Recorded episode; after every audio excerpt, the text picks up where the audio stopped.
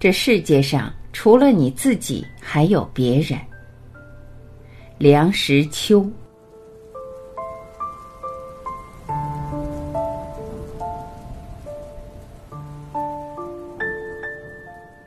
在电影院里，我们大概都常遇到一种不愉快的经验：在你聚精会神的静坐着看电影的时候，会忽然觉得身下坐着的椅子颤动起来，动得很匀，不至于把你从座位里掀出去；动得很促，不至于把你颠摇入睡。颤动之快慢急徐，恰好令你觉得它讨厌。大概是轻微地震吧，左右探查震源，忽然又不颤动了。在你刚收起心来继续看电影的时候，颤动又来了。如果下决心寻找震源，不久就可以发现，毛病大概是出在附近的一位先生的大腿上，他的足尖踏在前排椅撑上，绷足了劲，利用腿筋的弹性，很悠游的在那里发抖。如果这拘挛性的动作是由于羊癫疯一类的病症的爆发，我们要原谅他。但是不像，他嘴里并不吐白沫，看样子也不像是神经衰弱。他的动作是能收能发的，时作时息，指挥如意。若说他是有意识前后左右两排做客不得安生，却也不然。全是陌生人，无仇无恨。我们站在被害人的立场上看，这种变态行为只有一种解释，那便是他的意志过于集中，忘记旁边还有别人。换言之，便是旁若无人的态度。旁若无人的精神表现在日常行为上者不止一端，例如欠身，原是常事，气乏则欠。体倦则深，但是在仇人广众之中张开血盆巨口做吃人状，把口里的獠牙显露出来，再加上伸胳膊伸腿如演太极，那样子就不免吓人。有人打哈欠还带音乐的，其声呜呜然，如吹号角，如鸣警报，如猿啼，如鹤唳，音容并茂。《礼记》是作于君子。君子欠身，传丈履，是日早末，是作者请出矣。是欠身合于《礼记》，但亦以君子为限。平民岂可援引？对人伸胳膊张嘴，纵不吓人，至少令人觉得你是在逐客，或是表示你自己不能管制你自己的肢体。邻居有叟，平常不大回家，每次归来必令我闻之。清晨有三声喷嚏，不只是清脆，而且洪亮，中气充沛。根据那声音之响，我揣测必有异物入鼻，或是有人插入指捻。那声音撞击在脸盆之上，有金石声。随后是大排场的漱口，真是排山倒海，犹如骨鲠在喉，又似苍蝇下咽。再随后是三餐的饱嗝，一串串的嗝声，像是下水道不甚畅通的样子。可惜隔着墙没能看见他剔牙，否则那一份刮够磨光的钻探工程，场面也不会太小。这一切旁若无人的表演，究竟是偶然突发事件？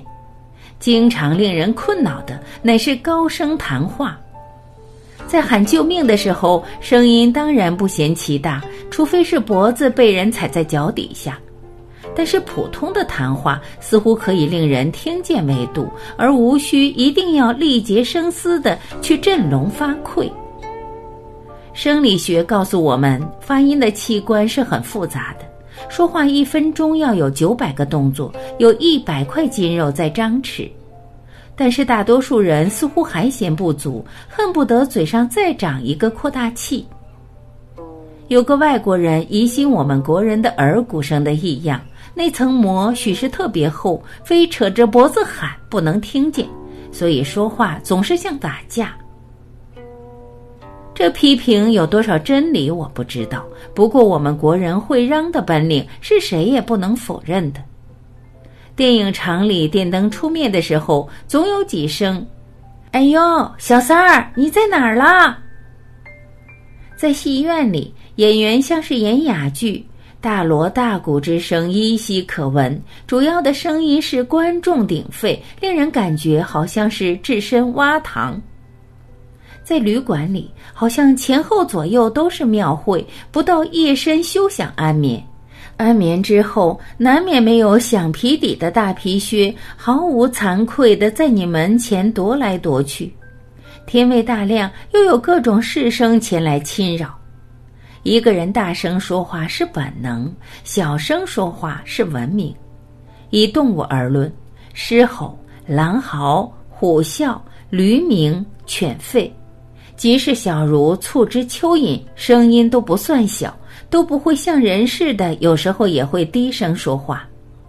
大概文明程度愈高，说话愈不以声大见长。群居的习惯愈久，愈不容易存留旁若无人的幻觉。